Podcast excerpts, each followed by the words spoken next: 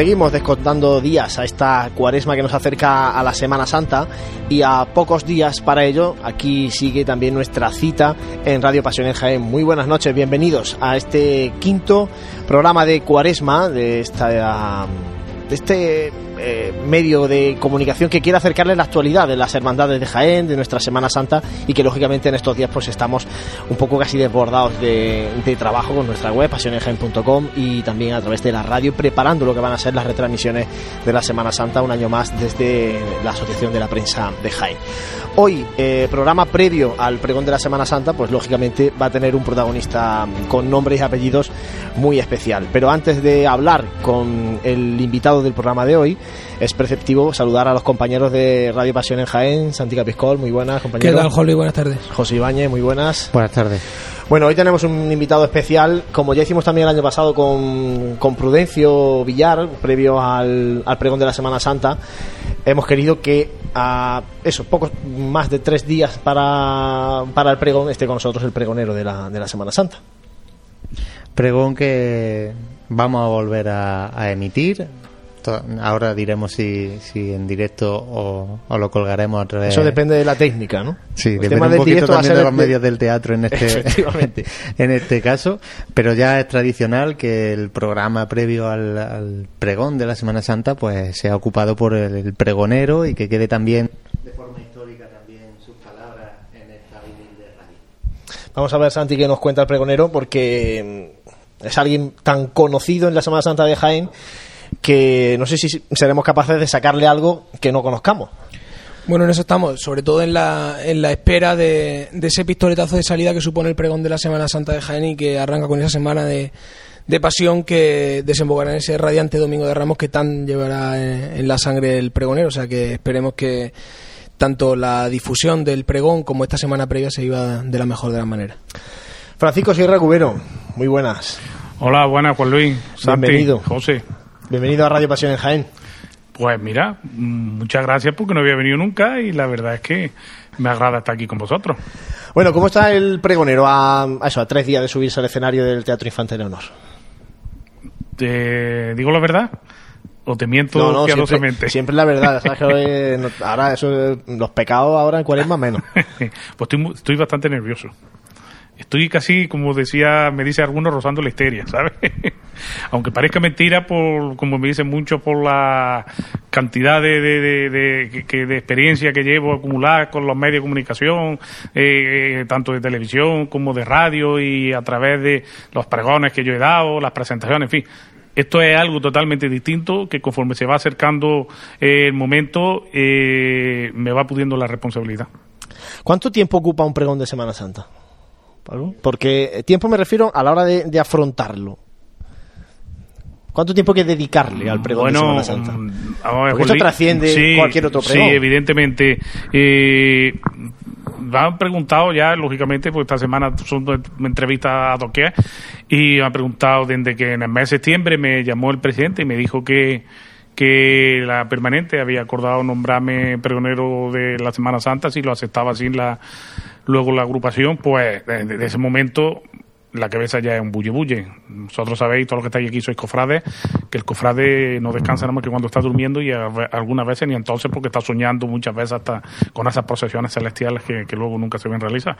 Pues bien, desde ese momento ya empieza. Y estás dándole vuelta, en tu cabeza hay 20.000 pregones, yo me gustaría poner, pero luego ves que a lo mejor eso no es lo más adecuado, yo me gustaría hacer, luego ves que no, y la verdad es que me ha costado mucho. Me ha costado más de lo que yo creía. Porque los toros se ven muy bien desde la barrera.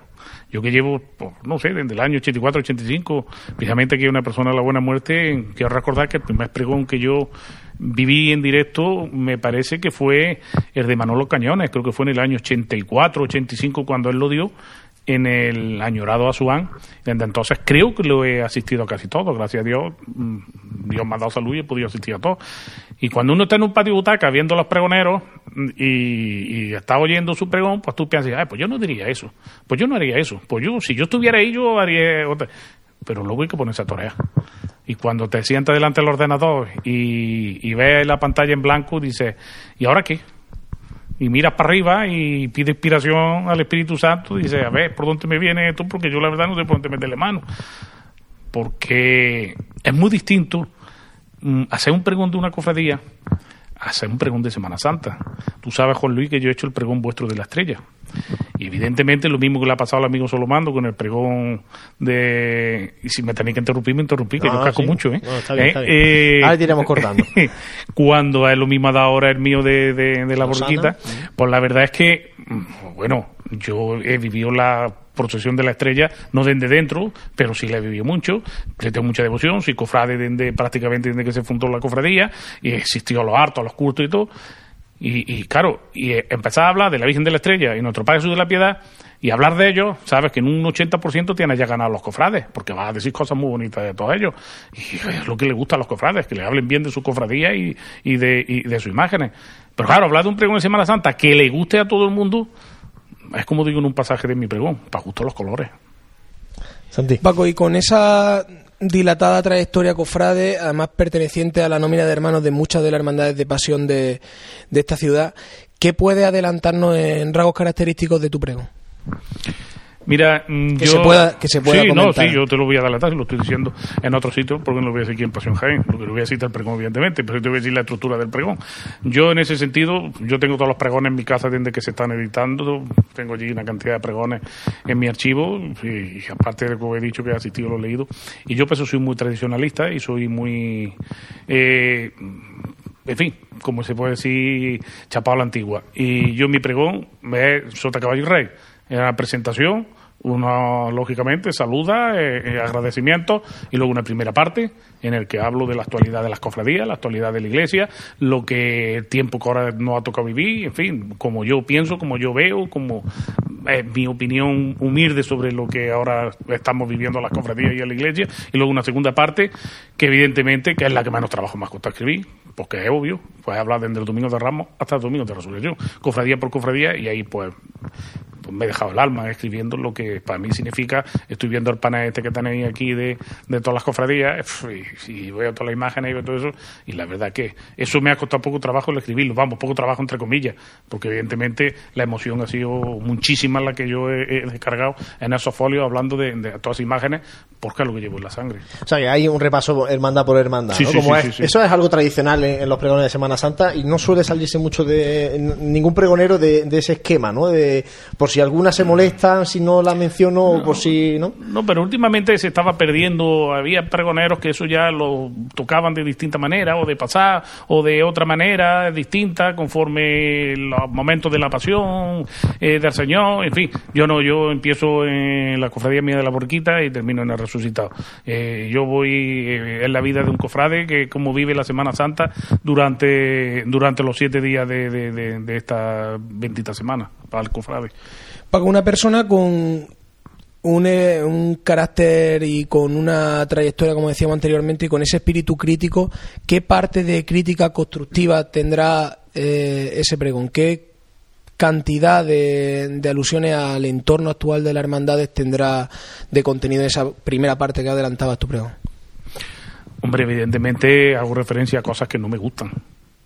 El que me conoce sabe que Paco Sierra es como es yo defenderé siempre y defiendo las cofradías capo y espada. Es lo que a mí me han enseñado desde chico, es lo que he vivido, es lo que me gusta y me moriré, si Dios quiere, con una túnica puesta y me enterrarán. Ahora, eso no es obvio para que yo esté ciego. Y lo mismo yo tengo hijos y yo quiero a mi hijo y a mi mujer más que ninguno, pero eso no quita que yo vea también sus defectos y trate de corregirlos y trate de, de encauzarlos desde que eran chicos hasta ahora que son mayores. Pues es obvio que también hay cosas en las cofradías y en la Semana Santa que no me gustan y evidentemente pero las digo habrá quien no le guste. Mira lo siento no va con afán de no va con afán de de, de, de, hacer daño ni de hacer una crítica eh, eh, destructiva ni nada. Simplemente de que bueno que hay cosas que quizá a lo mejor por la edad pues mí hay cosas que me superan y evidentemente lo mismo que sí reconozco que hay cosas que yo en su momento las criticaba y ahora las veo que no son tan malas ni son tan dañinas como algunos quieren hacerlas ver pues evidentemente sí hay cosas que, que, que, no que hasta ahora mismo pues no le veo yo ningún beneficio a, ni a las cofradías ni a las procesiones suele ser eso lo que luego se suele comentar cuando se termina el pregón allí en el en, la puerta del teatro en poco la, la crítica o la petición o la arenga que haga el pregonero hacia algunos determinados aspectos. Bueno, sí, pero... en estos últimos pues, ha habido la petición de la catedral, de la estación de penitencia de la catedral, por ejemplo, o la petición de a los hermanos de que participen como hermanos de luz y menos vara, lo comentaba por ejemplo Inocente Cuesta en su pregón. Te digo por eso que el tema de, la crítica a la actualidad cofrade es una de las cuestiones que luego más se comenta y que, más pozo queda en, los cofrades. Hombre, evidentemente, yo sí te voy una cosa donde cosas que ya están más tocadas.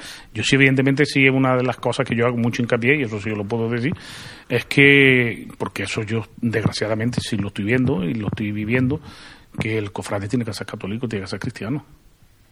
Y yo no me entra en la cabeza y lo que yo veo muchas veces, y, sobre todo cuando llega a los cultos y cuando llega pues, muchos sitios donde vas y oyes y ves y yo, hombre, yo a mí me han educado, me han enseñado que antes de cofrade hay que ser católico y hay que ir a la iglesia y hay que ir a misa.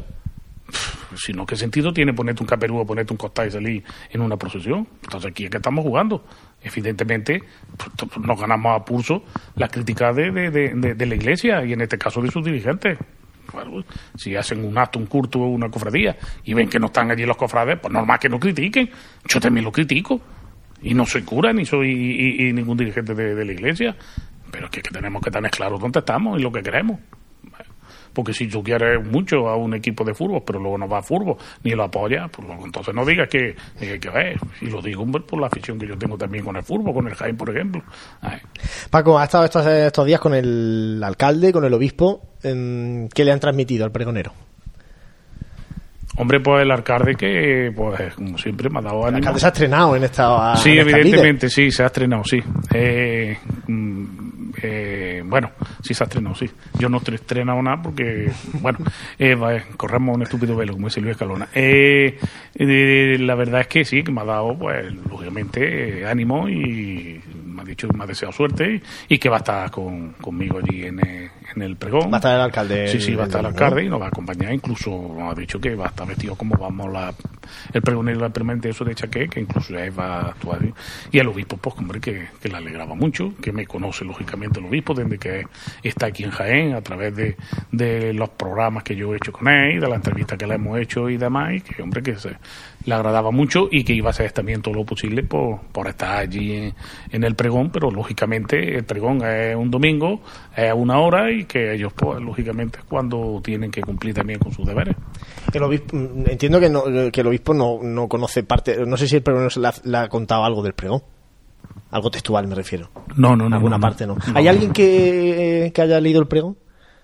Porque supongo que estará terminado. Sí, sí. Sí, porque habría que, hay que editarlo, ¿no? Sí, evidentemente, evidentemente. está sí, está la imprenta. y, te puede y te puede decir que el que la ha leído es el presidente de la agrupación. Es la única persona que la ha leído entero, y, me dijo que no lo iba a leer, porque cuando yo se lo, me dijo que se lo enviara para que lo imprimiera, y le dije, hombre, tú sabes la amistad que tenemos, y dije, Paco, que no te lo envío, que sé que lo vale, que no, que no, que no, que lo mismo que me lo envía, yo se lo voy a reenviar a la imprenta. Y estando allí en la recesión del alcalde, pues bueno, pues el alcalde lógicamente me preguntó por el pregón, que, que cómo iba, cómo estaba, y bueno, pues ya está terminado, no quiero seguir porque cada vez que me pongo a leerlo, acabo quitando y poniendo cosas, porque esto es interminable, siempre ves cosas que, que, que, que no te cuadran. Y entonces, pues Paco dijo, no, no, muy bonito, muy bonito. Yo puedo asegurar que está muy bien y un, pregunto cofrade, claro, ya me dejó. Digo, pero bueno, Paco, eh, no, no, he leído, no lo he leído entero, he leído algunos pasajes. Y en este ámbito de anteriores pregoneros con los que tendrás bastante contacto en tu día a día de, este mundo cofrade, ¿se reciben consejos de aquellos que en aquel momento, han, en algún momento, han ocupado el atril de, del teatro pregonando la Semana Santa de Jaén? Sí, Santi, el consejo siempre es el mismo, que dure lo menos posible. Y claro, eh, es muy difícil compatibilizar un pregón de una Semana Santa donde tienes que hablar de todas las cofradías y, en fin, y a dar unas pinceladas, como he dicho antes, eso, y que sea corto. Eso es imposible. Como, como decía el Guerra, lo que no es, no es, y además no puede ser. Cada vez más complicado, cada efectivamente, vez más Efectivamente, eh, cada vez tienes que hablar concretamente, son 18. A ver, y es obvio que todo el mundo dice lo mismo. No dura, es que la gente se empieza, todo el mundo dice lo mismo. Oye, ¿ves cuánto va a durar? De hecho, el otro día me mandaba uno un WhatsApp, yo no sé si era de cachondeo o era en serio, pero me dijo, oye, van por ahí diciendo las lenguas viperinas que tu pregón va a durar dos horas. Digo, oh, digo, hay que fastidiarse, ¿eh? Digo, es que de verdad que, digo, pues dile a eso que no, que es mentira, que mi pregón no dura tanto, ¿eh? Y dura bastante menos, ¿sabes? Y de hecho, el pregón, después de leerlo, y vi que duraba más de lo que yo quería, y le quité tres folios. ¿Qué es lo más difícil de, un pregón, Paco? Pues esa pregunta tiene, amiga Juan Luis, porque tú también has escrito y has hecho pregones. Y yo pero digo, bueno, en este caso el pregón de la Semana Santa. Sí, ya ha dicho que hay que tocar ya, tú también has hecho uno que también es muy difícil como el de las cofradías de Gloria. Y porque yo precisamente di el año pasado un pregón como fue de Gloria que yo jamás pensé en la vida que podía yo, yo que soy siempre pasión 100%, jamás pensé yo que podía dar un pregón de una cofradía de Gloria, pero bueno, las circunstancias me llevaron a ello por la relación que tenemos con el hermano mayor y su mujer que son de mi pueblo, somos paisanos y eso, y bueno, pues eh, eh, prácticamente me, me, llevaron y oye, la verdad que lo gustó mucho, yo creía que no iba a ser capaz de llegar a hacer un pregón de Gloria. Hacer un pregón, como decimos Manolo Contreras y yo, que esto no hace ¿eh? esto cuesta, cuesta, cuesta trabajo, ¿eh? cuesta trabajo. Lo que pasa es que luego, como dice mi mujer, cuando me ve cabreado y que se ve y que me ve que digo que esto no me gusta cómo está saliendo con esto, dice, pues ya sabes, palos con gusto saben almendras, haberle dicho que no. Sí, efectivamente, si es que es así. Pero una vez que estás metido, pues, y en eso, yo lo digo siempre, eso sí lo he copiado de, lo copiado de, de Ramón Molina. Evidentemente que, porque yo le preguntaba una vez a Ramón Molina en una de las entrevistas que le hice, que como es, daba tantísimos pregones y tantas charlas y nunca se negaba a nada. Y me dijo, yo entiendo que Dios nos da a cada uno un talento, con la famosa parábola de los talentos, y que esos talentos luego tenemos que dar cuenta de ellos.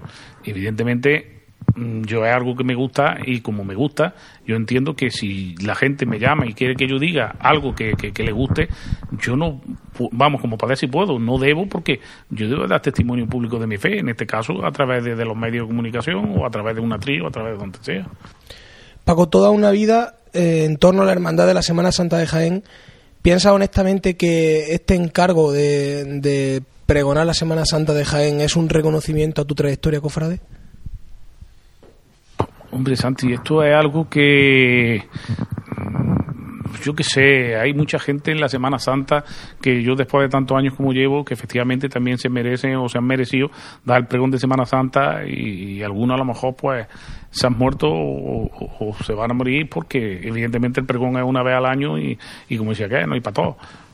Yo es algo que en su momento eh, yo creía que iba derecho a dar el pregón de Semana Santa, que fue cuando yo salí de hermano mayor en el 2003, porque entonces eh, eh, en la agrupación entró una dinámica que todos los hermanos mayores que iban saliendo iban dando pregones, como fue Juanjo Romero Ávila, salió de hermano mayor dio el pregón Semana Santa, Leonardo salió de, de- hermano mayor dio el pregón Semana Santa, y yo al año siguiente salí de hermano mayor y ya todo el mundo cofrade decía, bueno, este año ya tenemos pregoneros, Paco Sierra, pero que ello se interrumpió y ese año ya no me acuerdo quién fue, no sé si fue Alfonso Sánchez Herrera o José Luis García, alguien dio el pregón, yo ahora no, no tengo la, ahora mismo en la relación. Y bueno, aquello ya fue dilatando, vosotros lo sabéis mejor que nadie.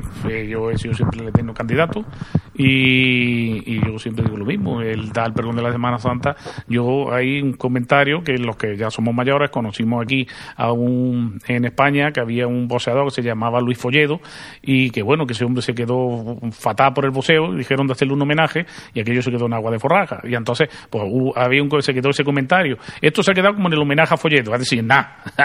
Y entonces, pues yo quería que los de precomio de Semana Santa, pues me había quedado lo mismo que el homenaje a que eso, pues, pues, pues, pues a perder en en la historia. Y mira, pues, pues, pues ahora, pues, pues yo creía que no iba a dar, porque entre otras cosas, el mismo presidente me decía, Paco, no te vayas a pensar que porque seamos amigos va a dar pregón Semana Santa. Digo, ya te estás diciendo que yo tenga que dar pregón porque seamos amigos. Pues sí lo tengo que dar, pero oye, la permanente eh, lo estimó, lo propuso, lo votaron y salí. Y, y como decía aquel, es lo que los designios de Dios son inescrutables. Bueno, te ha llegado en un buen momento porque está un poco retirado de la primera línea, ¿no? Y, Sí. y tiene una experiencia acumulada, muchas personas que, que has tocado en este tiempo en las cofradías, ¿no? Habrá muchas muchas personas que a lo mejor salgan incluso en el pregón, ¿no? De, de estas relaciones que se van forjando de amistades eh, en las hermandades, de personas que, que, bueno, que, a lo mejor- que ya incluso algunos no viven, otros que sí. Sí, pero Juan Luis, yo en mi pregón prácticamente refiero a muy pocas personas porque evidentemente, como bien dice, mm, gracias a Dios, y la, a la prueba me remito que el teatro está lleno, mm, está lleno,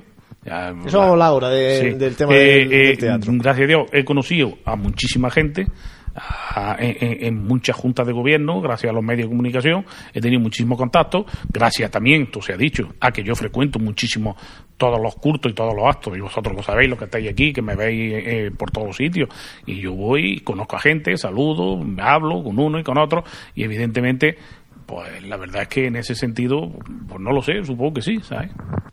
Eso quería, vamos a entrar ahora en lo del teatro, porque, bueno, dices que va a estar lleno, lo cual es una gran noticia. Pero, y es una gran noticia porque no es habitual, por desgracia. ¿Por qué no terminaba, y ojalá que este domingo ya no se rompa esa, esa tónica, ¿por qué no terminaba de traer el pregón de Semana Santa en Jaén? Porque en otras ciudades eh, es, complicadísimo conseguir una, una invitación para el pregón.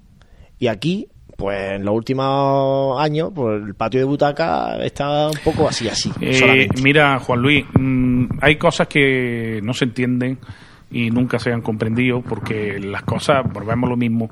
Eh, en ese sentido, si nosotros mm, no damos a conocer o no promocionamos lo nuestro, los de fuera nos van a venir a promocionarnos. Entonces, evidentemente, los cofrades muchas veces, sobre todo aquí en Jaén, no a nivel de cofradía, sino a nivel de muchas cosas, por desgracia, somos muy apáticos y no es, incomprensible que el pregón de Semana Santa haya dos cofradías que tengan curto a la hora del pregón. Eso yo creo que en Sevilla o en Córdoba, en Málaga, yo creo que sería inconcebible. Porque vamos, y no este año, sino otro año que ha, ocurrido. Yo he estado 13 años en la agrupación trabajando y muchas veces hemos tenido en ese sentido, porque son cosas que no se entienden. Entonces, ¿por qué el teatro muchas veces efectivamente con cofrades de, de, solera que, que, que, han llegado y han dado el pregón y, han visto que de hecho este año eh, hubo una discusión en ese sentido con el presidente porque y tú me lo me preguntaste. al principio se comentaba que, no, no se comentaba no, es que el teatro, el teatro, el teatro, que estaba elegido era el Darimelia y el que estaba apartado en cultura era el Darimelia que no va a ser así vamos a dejar claro que no es no, así no no no no en no porque ya está todo, todo el aforo ya como dice que entregado. Y entonces yo se lo decía a Paco digo mira Paco ¿Por qué? Porque yo veía conforme me nombraron, por la cantidad de gente que yo me cruzaba y me decía lo mismo, Paco que cuenta conmigo, Paco que yo vi ahí, Paco que cuenta conmigo que yo pienso asistir. Claro, yo veía, digo, bueno, yo concretamente he repartido más de 100 invitaciones, yo particularmente. Entonces, claro, y yo decía a Paco, digo, mira Paco, es triste, sí, sí, pero el Emilia va a estar más arropado porque sabe que va a estar lleno.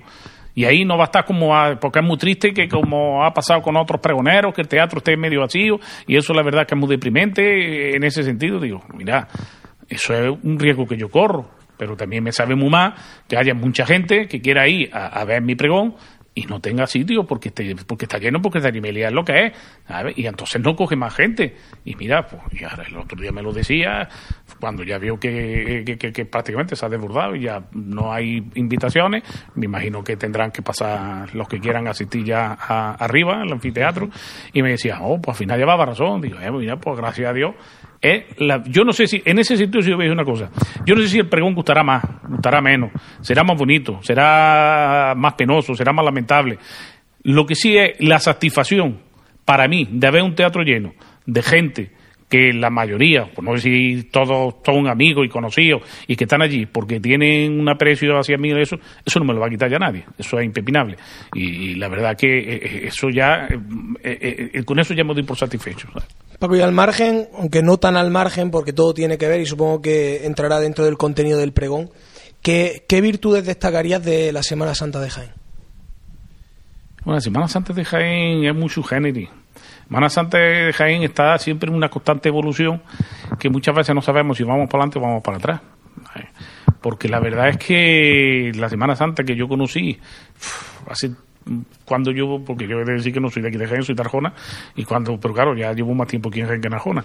Y cuando yo conocí la Semana Santa, hace, yo qué sé, 35, 40 años, ya ni me acuerdo, pues es tan distinta a la que hay ahora.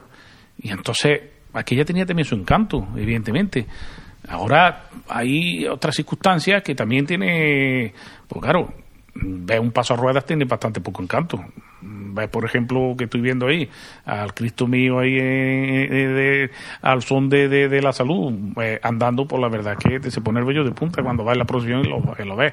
Ahora, no se puede quedar todo en lo externo. No se puede quedar todo en lo externo, hay que saber lo que estamos haciendo. hay que saber lo que estamos haciendo. Y yo muchas veces es el miedo que a mí me da, que muchas veces eh, se está metiendo mucho dentro de la Semana Santa el tema del folclore y el tema de, del turismo y venga a promocionar fiestas de turismo, y fiestas turísticas, y fiestas de interés, y fiesta, y fiesta, y fiesta. Vamos, de hecho, ya sabéis que en Madrid ahora le van a llamar la fiesta de la semana de las festividades. Ya ahora ya no es la Semana Santa, esto ya no sé dónde vamos a parar.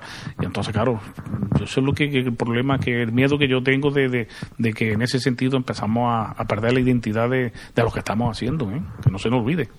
Hablando probablemente de esas carencias que pueda tener la Semana Santa o esos miedos, ¿Qué destacamos en las partes más positivas o más negativas de esa Semana Santa de Jaén?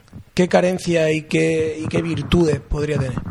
Hombre, las negativas te lo voy a decir rápidamente, los hermanos de luz, quitando tres o cuatro cofradías, porque ya hasta la propia cofradía de nuestro Padre Jesús, que antes era fila interminable de Nazareno, por desgracia se está viendo que está bajando alarmantemente y, lo dicen ellos mismos en, sus boletines y en sus eh, asambleas, hacen llamamientos que la gente se ponga teniendo como tienen miles de, de, cofrades. Y la verdad que yo cuando me voy a ver una procesión y veo la verdad que se juntan muchas veces una banda con otra banda porque apenas hay cuerpo de, de nazarenos entre un paso y otro, pues la verdad que eso sí me duele mucho y, me afecta mucho. Me afecta mucho de que aquí el cofrade no sea capaz de coger la túnica y ponérsela y, sobre todo es la crítica siempre lo mismo gente que está en la junta de gobierno y que se sale de la junta de gobierno y que los ve en la acera y dice pero bueno pero ¿qué, qué pasa que ya porque no está en una junta de gobierno ya no eres capaz de coger una vela y ponerte alumbrando a tu imagen, tanto como tú tenías tanta devoción cuando estabas, porque yo he visto y he vivido casos clamorosos de, en ese sentido después de tantos años, de hermanos mayores, y de que los ves, pero bueno, no, yo es que ya no, es que yo no, pero bueno, entonces, ¿por qué estaba ahí antes? ¿Qué es lo que te llamaba la atención? ¿El poder o la devoción a tu imágenes?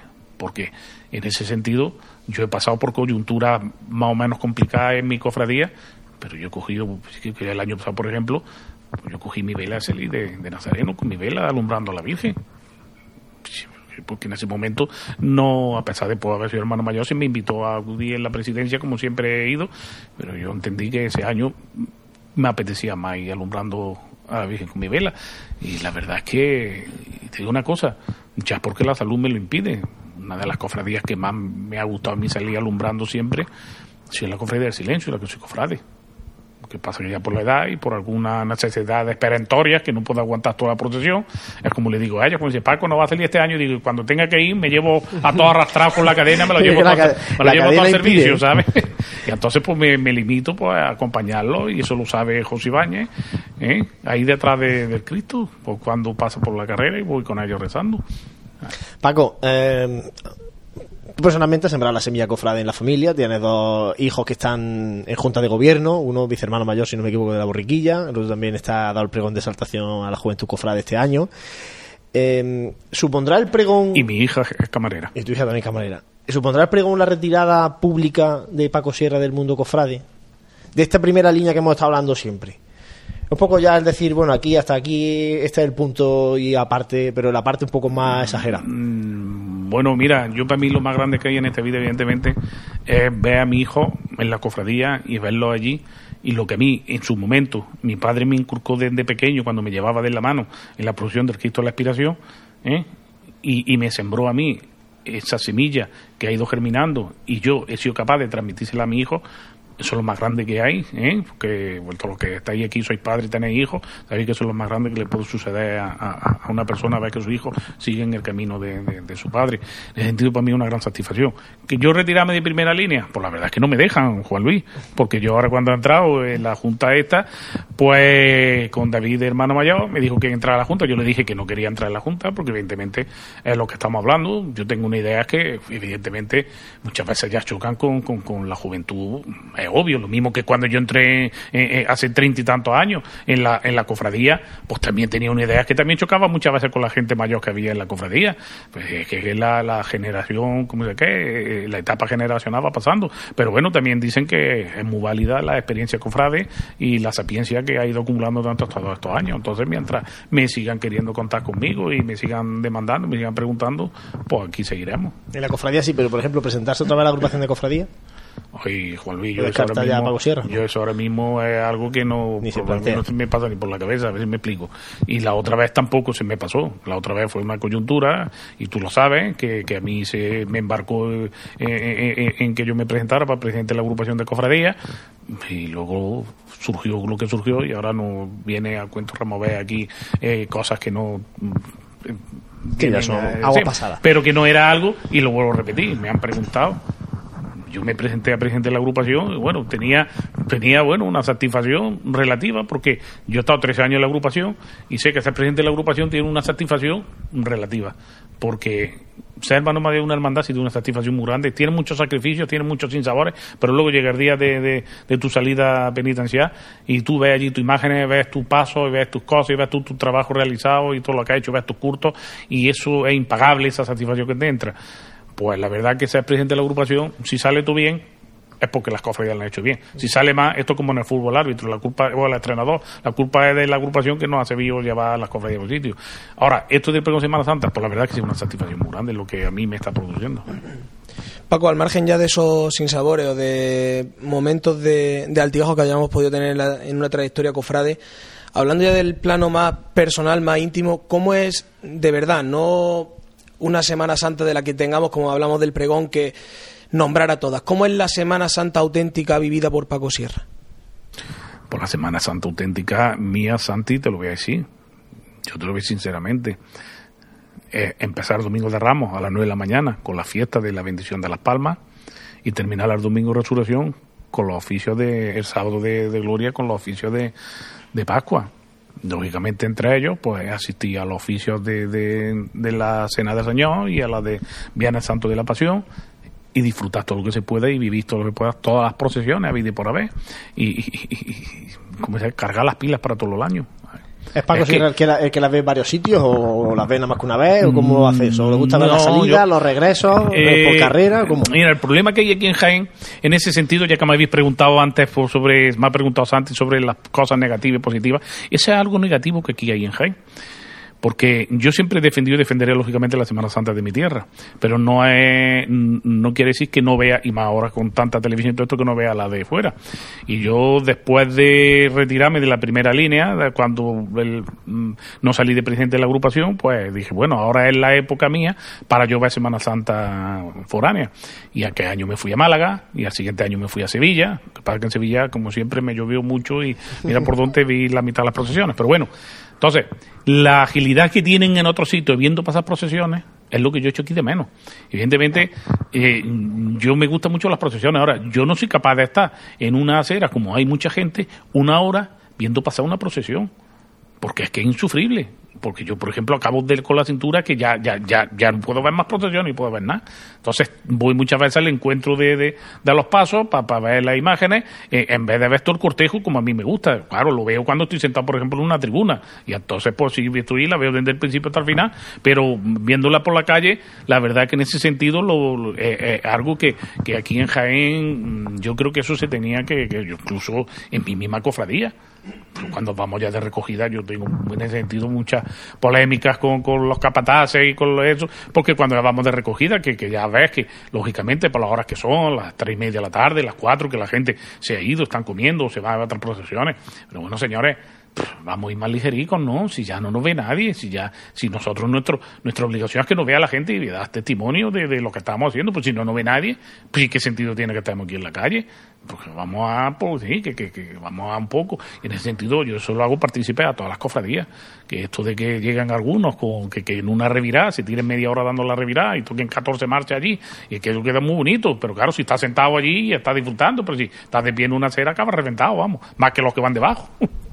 Paco, ahora en los tiempos que corren, eh, con todas las nuevas tecnologías y además de pues de todo lo que se mueve acerca de la Semana Santa, Eh, yo creo que desde el mes de febrero empezamos ya a ver pronósticos meteorológicos para ver cómo, de la NASA que dicen algunos, ¿no? cómo, pinta la Semana Santa. ¿Es Paco Sierra de aquellos que nos fustigamos viendo el tiempo con mucho tiempo de antelación o es de los que se espera el domingo de Ramos por la mañana, mira al cielo a ver cómo, cómo aparece? Mira, mm, yo te voy a contar una anécdota cuando yo entraba en la cofradía del añorado Juan Cantero.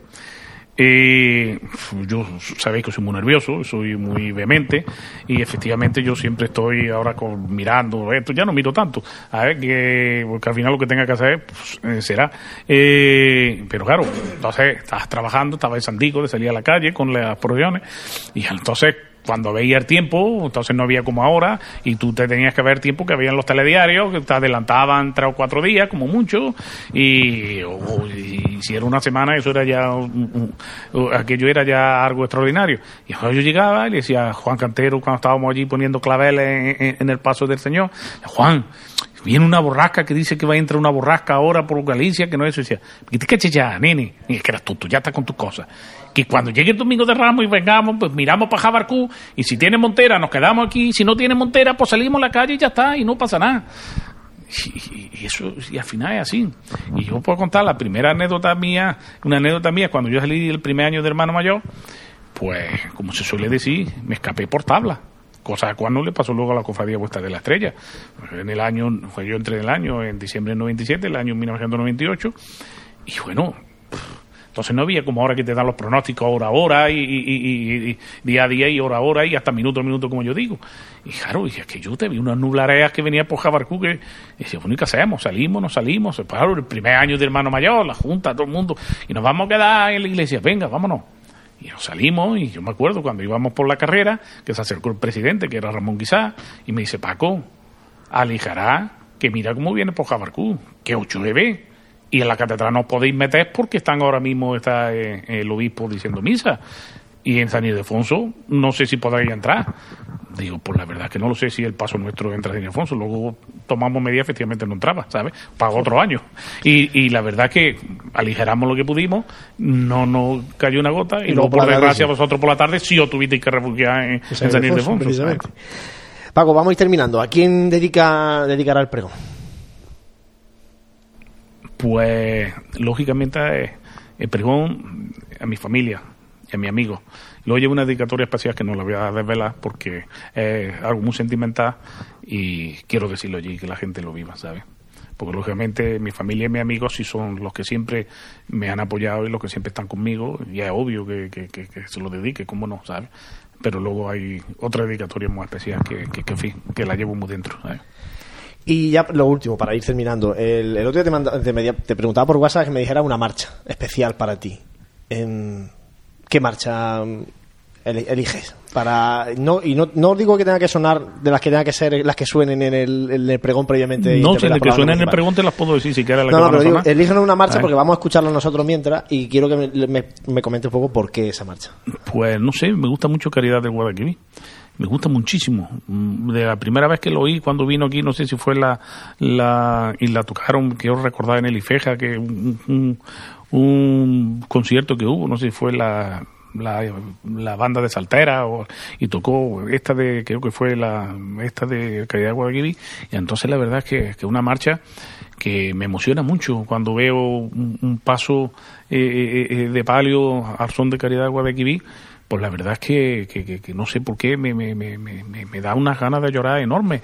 Me produce un sentimiento de, de, de, pena de ver a la Virgen y, y, moviendo a eso que, que, es increíble. Antes la marcha que a mí más me gustaba era la madrugada.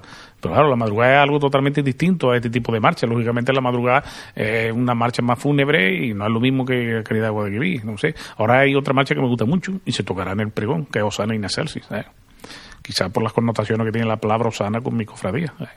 Y como no, las marchas mías de toda la vida, la del Maestro Cuadrado de aquí de Jaén, que de hecho será la otra marcha que se tocará, la de entrada de Jesús Jerusalén del Maestro Cuadrado.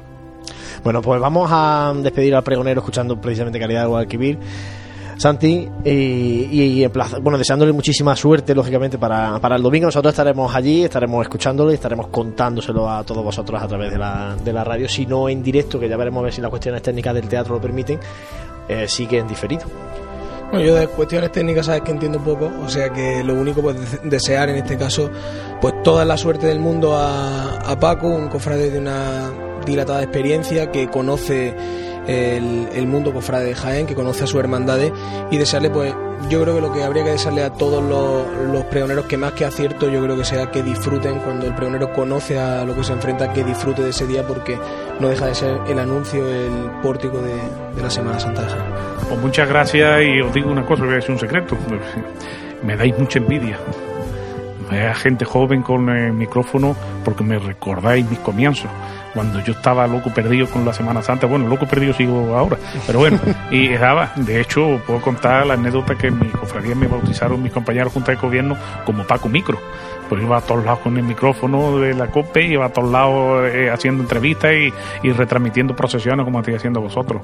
Y os digo que, que sigáis en el empeño porque merece la pena. Porque siempre, aunque no lo creáis, siempre hay alguien que nos está escuchando. Y yo me llevo mucha sorpresa en ese sentido. Sí, sí, nosotros también nos la llevamos todavía, ¿eh? cuando hay gente que dice, no, si yo escucho toda la semana. ¿eh? Y la verdad es que sí que es de agradecer a, los que están detrás de la radio. Así que por eso digo que os doy muchísimas gracias por, la deferencia que habéis tenido conmigo. Pues nada, gracias Paco y eso, nos vemos el domingo. Y sobre todo eso que decía Santi, disfruta el pregón, porque si el pregonero disfruta, al final contagia al, al patio de butaca. Esperemos que Dios nos ilumine.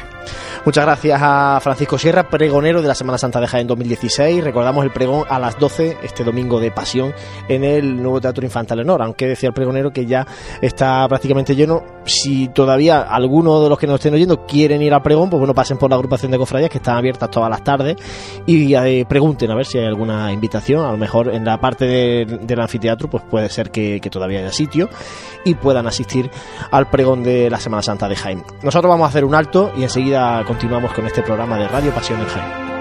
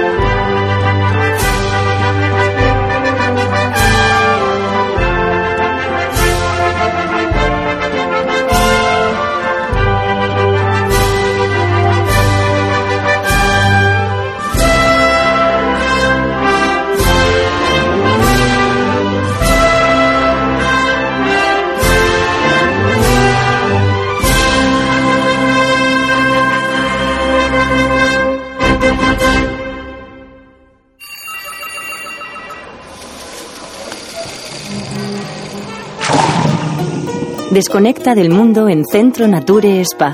Disfruta del placer de cuidarte con nuestros servicios de fisioterapia, estética, belleza y spa, con los mejores productos naturales en un ambiente relajado que te hará olvidarlo todo.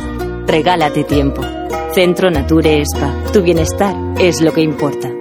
Cuando el hemisferio izquierdo de tu cerebro oye Mercedes clase C, escucha tecnología, diseño deportivo y lo último en sistemas innovadores de asistencia a la conducción. Cuando tu hemisferio derecho oye Mercedes clase C, escucha ¡Uh, ¡Toma!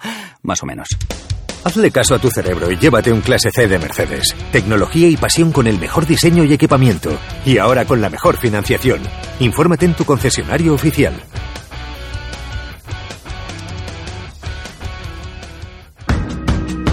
En el corazón de Jaén se encuentra Hotel Sauen, un hotel cómodo, práctico y único para disfrutar de la ciudad. Desde él podrá iniciar su visita a Jaén, pasear por las calles y plazas más entrañables, callejear por las tradicionales tascas y degustar las típicas tapas en las tabernas y restaurantes que encontrará en su camino. Además, desde el mirador solarium del Hotel Sauen podrá admirar unas fantásticas vistas de la ciudad y de la catedral. Hotel Shawen, Plaza de Amazas. Más información y reservas en www.hotelshawenjaen.com.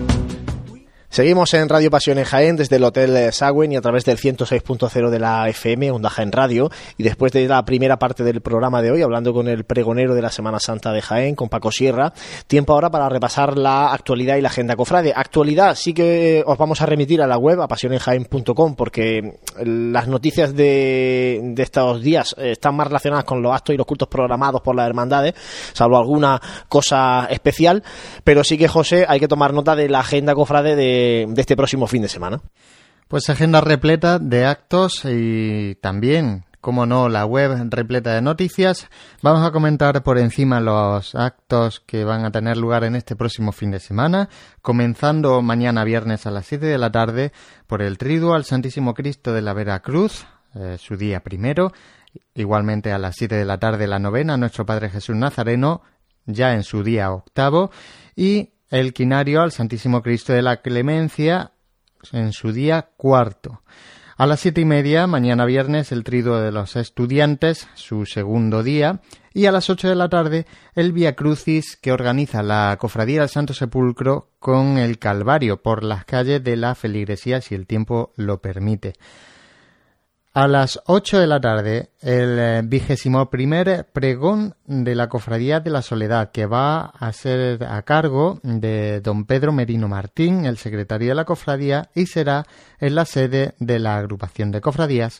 Y el viernes a las nueve de la noche, el sexto certamen de saetas con una entrada donativo de cinco euros en el Teatro Darimelia acto que organiza la Cofradía de Nuestro Padre Jesús. Saltamos ya al sábado día 12.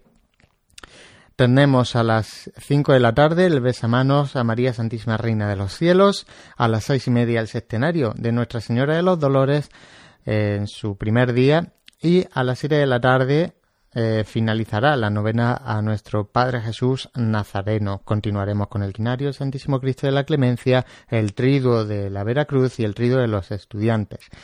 Pasando ya a las nueve menos cuarto de la noche del sábado, eh, hora a la que tendrá lugar el trigésimo acto cuaresmal del costalero que organiza la Cofradía de la Clemencia en la parroquia de Santa María Magdalena.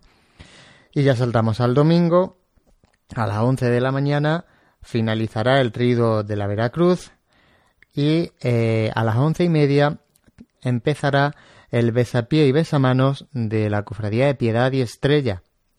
A las 12 de la mañana, ya lo hemos comentado, será el pregón de la Semana Santa de Jaén del año 2016 en el Teatro Infanta Leonor, pregón al que se podía asistir a través de unas invitaciones que había que recoger en la, en la sede de la agrupación de cofradías, como cada año a las 12 de la mañana tendrá lugar la festividad en honor a nuestro Padre Jesús de la Caída.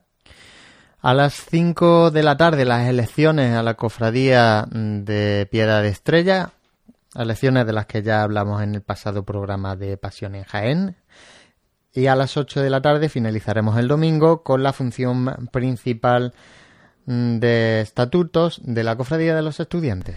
Gracias, José. Y ahora, después de conocer la agenda cofrade, tiempo para repasar también la actualidad de las formaciones musicales. Para eso, nuestra sección habitual de Sonidos de Pasión con Gabriel Escavia. Gabriel, muy buenas.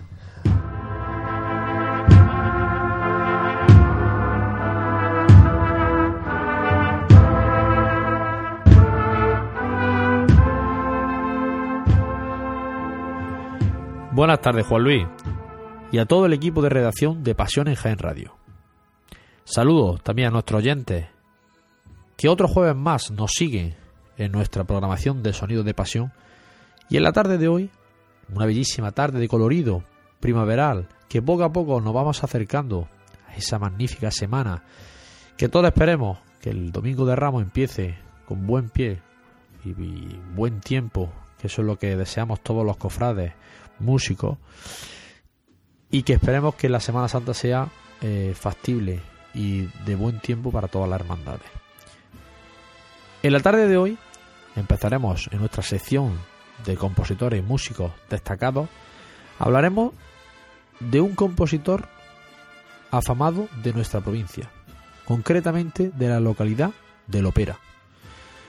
Hablaremos del gran don Pedro Morales, compositor de grandes obras para la Semana Santa y para el patrimonio musical de nuestras hermandades, como la Marcha Esperanza Macarena, Virgen de Montserrat, Virgen de la Paz o Virgen de los Negritos. También eh, en esta tarde, en nuestra sección de entrevistas, nos acompañará un invitado no relacionado con la música profesional, sino con las bandas. Hablaremos de Ángel Morillas, gerente de la empresa de confección para uniformes de banda y para túnicas de nazareno, Dolan Confecciones. Hablaremos, por supuesto, de todo lo que lleva este tema de la uniformidad, que también es importante para la vistosidad de las bandas y para los desfiles profesionales de las hermandades. Y para finalizar siempre en nuestra programación de Sonido de Pasión, nos acompañará Antonio Martínez Generoso, que dará como siempre la actualidad y la agenda de actividades musicales, conciertos y certámenes que habrá en nuestra ciudad y provincia.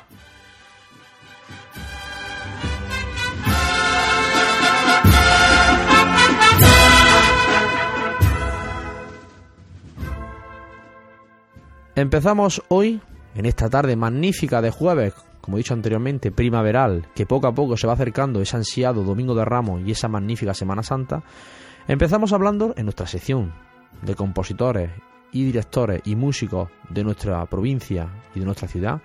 Este es el turno de uno de los compositores más relevantes de nuestra provincia y también director que fue del Soria 9 del regimiento de Guzmán el Bueno en Sevilla. Hablamos del compositor loperano don Pedro Morales. Este compositor que dejó un legado de obras magníficas que va a quedar para la eternidad en la música profesional, como Esperanza Macarena, Virgen de los Negritos, Virgen de Montserrat o Virgen de la Paz. Vamos a disfrutar un poco conociendo la biografía de este compositor y la obra más destacada y empezando hablando de que don Pedro Morales nació en Lopera, en Jaén, el 24 de enero de 1923. Y a la edad de 8 años comenzó su formación musical en su pueblo natal, tocando el flautín. Instrumento que el director de la banda municipal de su pueblo le había asignado, pero con los años se dedicó a tocar el clarinete. En Córdoba cursó armonía bajo la dirección del que sería su maestro, nada menos que el gran Pedro Gámez La Serna, otro de los grandes compositores que ha dejado la música profesional, este cordobés, que también es un magnífico eh, compositor como la seta cordobesa, conocido por todos los amantes de la música profesional. Para luego más tarde, en 1943, ingresar con la edad de 20 años en el cuerpo de músicos militares y obtener la plaza de sargento músico en Madrid. En 1954 ingresó en el cuerpo de directores militares mediante oposición. Fue el único músico presentado con la prueba. Para años más tarde ser promovido a teniente director de música del regimiento Granada 34, con sede en Huelva. Durante unos años seguiría siendo director musical de dicho regimiento, hasta que consiguió obtener la plaza de músico en la banda de música del regimiento Soria 9, dirigida por entonces por Pedro Gámez La Serna, y que supuso cumplir sus sueños, ser miembro de dicha formación musical. En 1962, al ser ascendido a capitán, se tiene que marchar de Sevilla, al pasar a ocupar la vacante en la dirección de la banda de la Academia de Infantería de Toledo, en la cual, durante los cinco años de estancia, la convirtió en una banda de gran calidad musical y le vino bien para coger destreza en la que la dirección musical en, año, el año 1967, sustituye en el cargo de director musical de la banda del Regimiento Soria 9 a su amigo maestro, don Pedro Game La Serna. Cargo que tendrá hasta el año 1984, un año después de jubilarse, que dejará la dirección a otro grande de la música profesional, a don Abel Moreno. En su carrera dilatada en la dirección musical, ha compuesto innumerables marchas profesionales y bajo su dirección musical de la banda del Soya 9 grabó varios discos de marchas profesionales, además de ser premiada en numerosos actos. En la obra más destacada hablamos de este gran, magnífico compositor. Tiene una extensa obra y hablaremos de las más destacadas. Esperanza Macarena, compuesta en 1968, dedicada a la reina de Sevilla, Esperanza de Macarena. Virgen de Montserrat, en 1970, a la Hermandad de Montserrat. Virgen de la Paz, para la Hermandad del Porvenir, también en el año 1970. Virgen de los Negritos, en 1972, a la Virgen de los Ángeles de Sevilla. Luego también ha compuesto para Virgen del Refugio, del Refugio, Virgen de Consolación, pasa la Virgen de la Soledad, para muchas hermandades también fuera de la provincia de, de Sevilla y también para Sevilla, para los pueblos colindantes. Para nuestra provincia también tiene varias obras, destacamos también Aurora, Madre de Dios, compuesta en 1995, dedicada a la Virgen de la Aurora de Baeza, o también la marcha ah, compuesta para el patrón de su pueblo de Lopera, San Roque Loperano. También para nuestra capital, nuestra ciudad de Jaén, compuso una marcha magnífica, que compuso en el año 2005, titulada Soberana y Genera, dedicada a la Reina del Sardo, a la Virgen de la Amargura, y que la banda Filarmónica Reina de la Amargura grabó en su primer trabajo discográfico.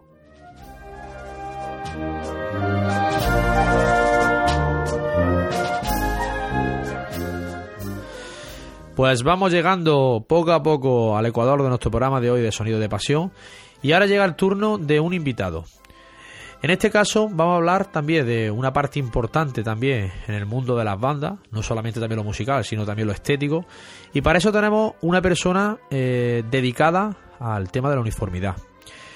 Eh, eh, este gerente de la empresa de Dolan Confecciones, nuestro amigo Ángel Morilla, que va a hablar y a contarnos un poco de, qué va el tema de la, de la confección de uniformes para bandas. Para eso, pues tenemos aquí a Ángel Morilla. Muy buenas tardes. Eh, buenas tardes, Gabriel. Y bueno, vamos a empezar esta, esta magnífica entrevista contigo porque queremos que todos los oyentes de Pasión en Jaén eh, conozcan un poco el mundillo de la confección. Bueno, nuestra primera pregunta eh, de hoy eh, va dedicada a eso, que nos, que nos comente un poco cómo empieza la empresa Dolan Confecciones. Bueno, pues la empresa la fundó mi padre en el año 86 y en principio, bueno, pues estaba dedicada a la confección de ropa en general ¿eh? y en especial, pues, confección de señora. Eh, lo que pasa es que en el año 96, pues, bueno, me encontraba yo como componente de la agrupación musical de la Buena Muerte. Y pues en esa época estaba como hermano mayor Leonardo Cruz y le propuso a mi padre pues el reto de, confeccionar la uniformidad nueva para lo que era el grupo joven de la Buena Muerte. Y bueno, eh, empezaron con ese proyecto y a raíz de ahí pues eh, se centró básicamente la, la confección en las uniformidades.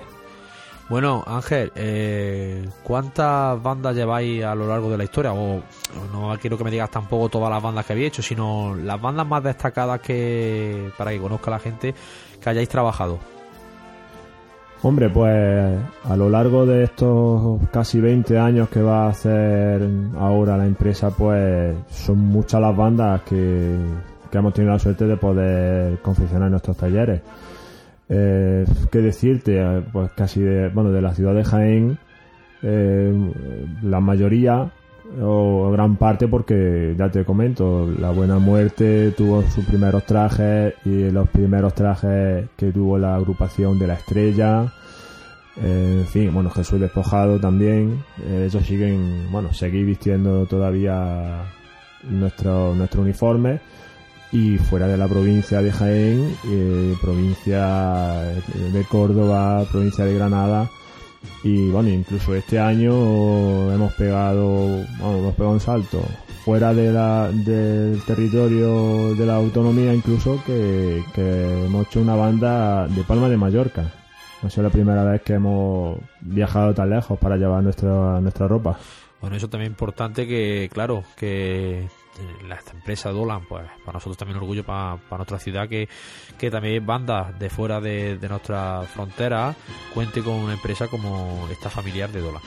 Bueno, eh, Ángel, también eh, para nuestros oyentes también que le gusta saber un poco, eh, también trabaja el tema de túnicas para hermandades, ¿no? sí, exactamente. En principio también la cofradía de la Buena Muerte, como te he comentado, pues aparte de los uniformes, también nos, nos pidieron eh, confeccionáramos túnicas de tanto de la hermandad como de acólito y tal. Y bueno, eh, luego posteriormente la cofradía del amor, eh, la última, la cofradía del cautivo, también confió en nosotros para que le hiciéramos su traje de estatuto. Y bueno, y por ahí algunas eh, pro hermandades que, en fin, estamos trabajando en ello, pero que, bueno, de momento eh, están en proyecto y, pronto verán la luz si, Dios quiere. Bueno, Ángel, eh, otra de las preguntas que te quiero hacer, eh, ¿en qué os basáis vosotros para hacer los uniformes? ¿Vienen las bandas con ideas? O también sé que, que más o menos las, bandas tienen su propia iniciativa a formar ese, hacer ese uniforme, pero en la actualidad ahora mismo, ¿qué tipo de uniformes se están llevando ahora mismo? Bueno, pues como siempre pasa, esto, o sea, en toda la moda, son modas, valga la, redundancia. Eh, son modas y ahora mismo pues sí que es verdad que, parece que se está imponiendo eh, un uniforme un poco más, sobre todo prima la comodidad, un uniforme que sea cómodo de llevar y, y que sea práctico, digamos, ¿no? Anteriormente, pues sí que es verdad que hubo un tiempo en que se llevaba muy recargado, con bordados, con, metales, con. en fin. Y ya, pues, la, la banda van simplificando. Bueno, y nuestra última pregunta de hoy, de esta, de esta tarde, eh, ¿qué proyectos tiene de futuro para la empresa? Bueno, pues lógicamente los proyectos es continuar expandiendo en fin, eh, la actividad, ¿vale? Eh, intentar traspasar aún más fronteras de las que, en fin, siempre queriendo ampliar. Y, una cosa que, queremos abrir un nuevo mercado, digamos, y, es, eh, por ejemplo, trajes de, de novio. bueno, en caso concreto, es que hemos tenido algunas solicitudes de traje eh, de gala, de, a lo mejor son militares, Policía Nacional, y quieren traje de gala pues para actos como, como boda y tal. Entonces, bueno, yo creo que ahí es un, ámbito en el que podemos también desarrollarnos y que tiene también muy buenas expectativas, creo que para Confecciones Dolan. Bueno, pues Ángel, muchas gracias por haber estado aquí hoy en Sonido de Pasión y espero que, bueno, que sigáis ampliando la empresa ah, en ese futuro que tenéis en, mente y que no os falte trabajo y que las bandas, pues bueno, eh, sigamos disfrutando de vuestros trabajos. Pues nada, Ángel, gracias por estar aquí con nosotros. Mm, gracias a ti y a Pasión en Jaén por dejarnos mostrar un poquito lo que es la actividad de confecciones Dolan y en fin, que seguiremos intentando aportar nuestro granito de arena a la Semana Santa de nuestra ciudad. Muchas gracias. Bueno, a ti Ángel, que todo salga todo bien.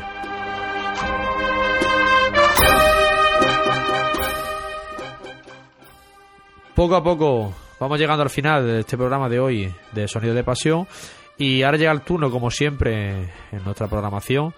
Llega Antonio Martínez Generoso que dará la agenda musical para este fin de semana.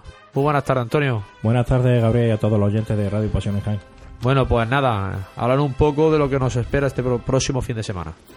Pues comentar que este sábado 12 de marzo eh, dos bandas de nuestra provincia participarán en el tercer certamen de banda Ciudad de Huescar, como serán la banda de cornetas y tambores Nuestra Señora de la Asunción de Joda y la agrupación musical Nuestros Padres Jesús Despojado de Jaén.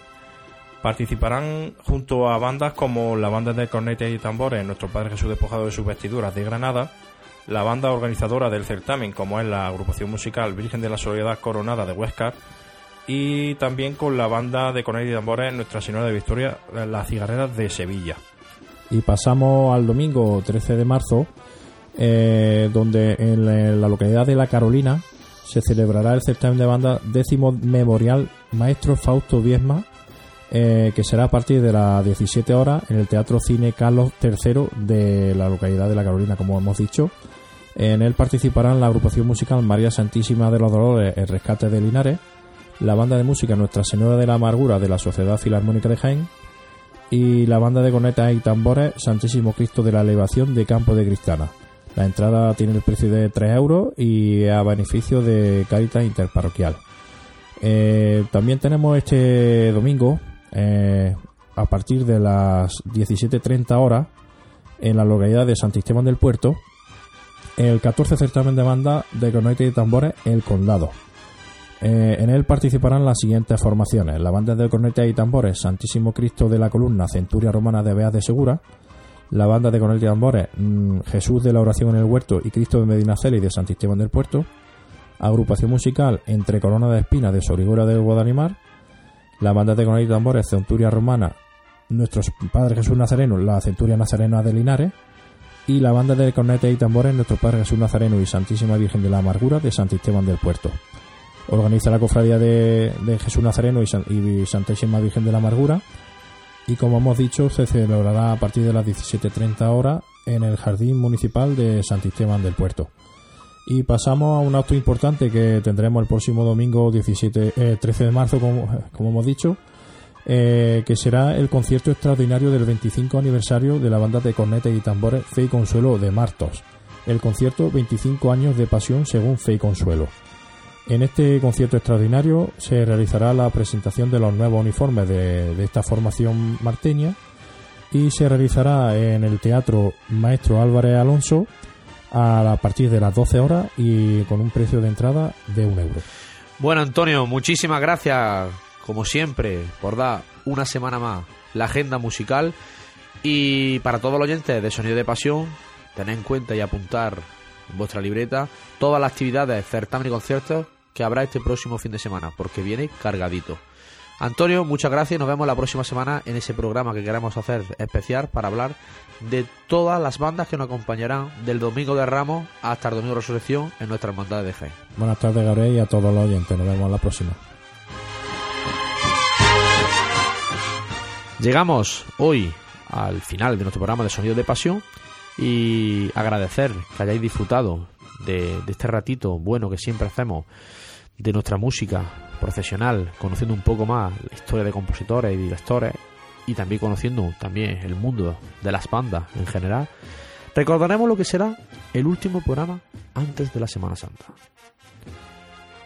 En la próxima semana hablaremos y haremos un balance y un, análisis de la música profesional de las hermandades y de las bandas que acompañarán desde el Domingo de Ramos hasta el Domingo de Resurrección.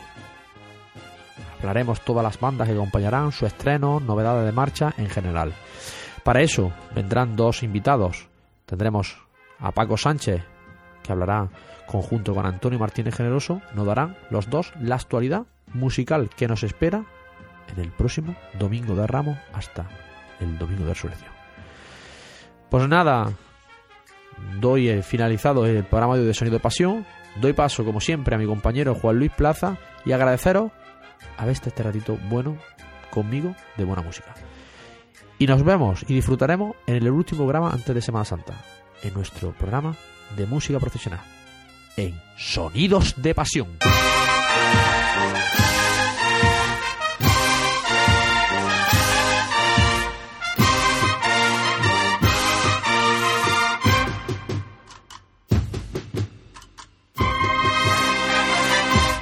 Gracias, Gabriel. Y para continuar en este programa de Radio Pasión en Jaén, ahora abrimos ese cajón de la memoria que nos eh, suele traer nuestro compañero Francis Quesada desde muy lejos. Y además desde aquí eh, agradecerle lo que está haciendo en Edimburgo, porque ha sido curioso que eh, durante estos días también ha dado Francis una charla en la universidad eh, precisamente hablando de lo que es la Semana Santa y de cómo se celebra la Semana Santa eh, en Jaén y en, y en, Andalucía. Por tanto, me parece bastante curioso, Santi, que, que, bueno, que un jiennense, un compañero de pasión en Jaén, pues acerque la Semana Santa en un sitio tan lejano como Edimburgo, donde no sé qué conocerán de, de cómo celebramos nosotros la Semana Santa. Bueno, no sé lo que conocerán, pero desde luego Francia es un buen cicerón, o sea que yo creo que estará haciendo de buen embajador de la, de la Semana Santa de Jaén y bueno, pues desde luego agradecer, como tú dices, desde hablábamos de, de la vinculación, de cómo se vive la Semana Santa y creo que a veces deberíamos reflexionar sobre la pasión que suscita en la gente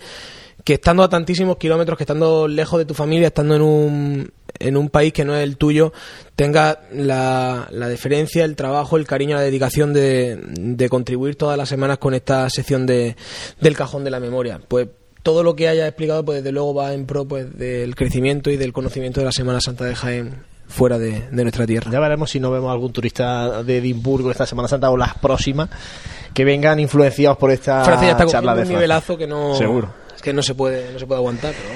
Bueno, pues vamos a abrir ese cajón de la memoria con nuestro compañero Francis Quesada.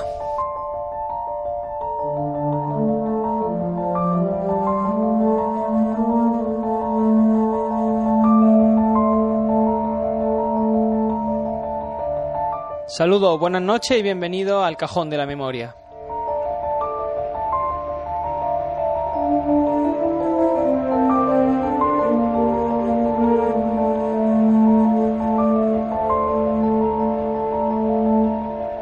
En el programa de hoy hablaremos sobre el origen de uno de los elementos comunes dentro de las cofradías de pasión.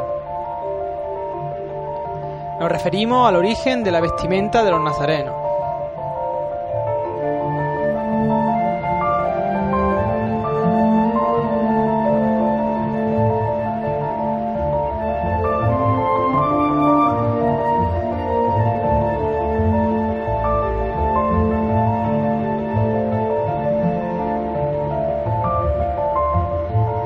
Pese a que cada traje de estatutos tiene sus singularidades propias de la idiosincrasia de cada cofradía, todos ellos tienen un origen común. Nos tenemos que remontar a la época de la Inquisición, concretamente al año 1478, año en el que los reyes católicos crean en España esta institución, también denominada Tribunal del Santo Oficio, con el objetivo de mantener la ortodoxia católica en todo su reino. aquellas personas que eran castigadas por la Inquisición se les vestía con un tocado de forma cónica que representaba los pecados y faltas cometidos. Unos años más tarde, ya en el siglo XVI, se fundan las primeras cofradías y con ellas tienen lugar las primeras procesiones. En aquella época se diferenciaba entre hermanos de sangre y hermanos de luz. Los hermanos de sangre procesionaban con la espalda descubierta e iban golpeándose en señal de penitencia, con unas cuerdas que tenían trozos de hueso o metal con el fin de provocar el sangrado de su espalda. Los hermanos de luz, por su parte, portaban cirio o antorcha para alumbrar el paso de la procesión, ya que en aquella época no había iluminación en las calles. Ambos hermanos llevaban la cara tapada y vestían túnicas con el escudo de la cofradía. Fue en 1580 cuando se adopta el capirote de los sentenciados por la Inquisición, de manera que éste se convierte en la señal del que hace penitencia en España. No obstante, no sería hasta 1761 cuando la cartonera adquiera una forma puntiaguda, siendo en los primeros años de forma obtusa y sin punta, lo suficientemente corta como para tapar solo la cara. Normalmente la tela era de color blanco, ya que era el color que usaba el Tribunal del Santo Oficio para burlarse de sus condenados. Sería en el año 1777 cuando el rey Carlos III prohíba a los hermanos de sangre, al considerar esta práctica como una costumbre bárbara propia de la Edad Media. Del mismo modo se dispuso que las túnicas de los cofrades tendrían que ser decentes, sin adornos y los cofrades debían llevar la cara cubierta. Será por tanto a partir del siglo XIX cuando los capirotes se hagan más altos, de punta redondeada, creando dicha estructura con distintos materiales, hasta llegar al cartón. Es durante estos años cuando cada hermandad además escoge un color identificativo, teniendo en cuenta bien el día de la salida, la orden a la que está ligada o cuestiones históricas. Fue en 1840 cuando aparece la primera túnica de cola. Por último, en estos años del siglo XIX, ya abolida la Inquisición, se quiso olvidar la herencia del Tribunal del Santo Oficio, dándole a la forma cónica de los capirotes un simbolismo espiritual basado en el de los cipreses de los lugares consagrados del catolicismo. Así, del mismo modo en el que los cipreses en los cementerios simbolizan el acercamiento del difunto al cielo, el cofrade lleva el capirote expresando su intención de acercarse a Dios.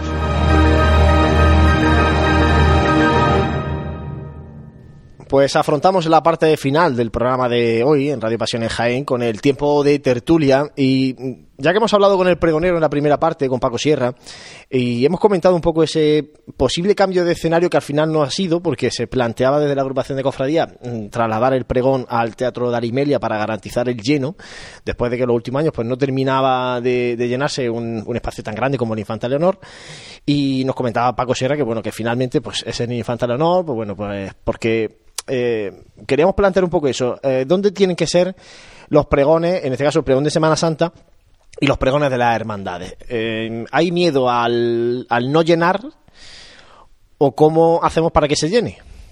Hombre, evidentemente yo creo que es una pregunta primero que no creo que tenga respuesta, ¿no? Porque unos te van a tirar hacia un lado y otros hacia otro.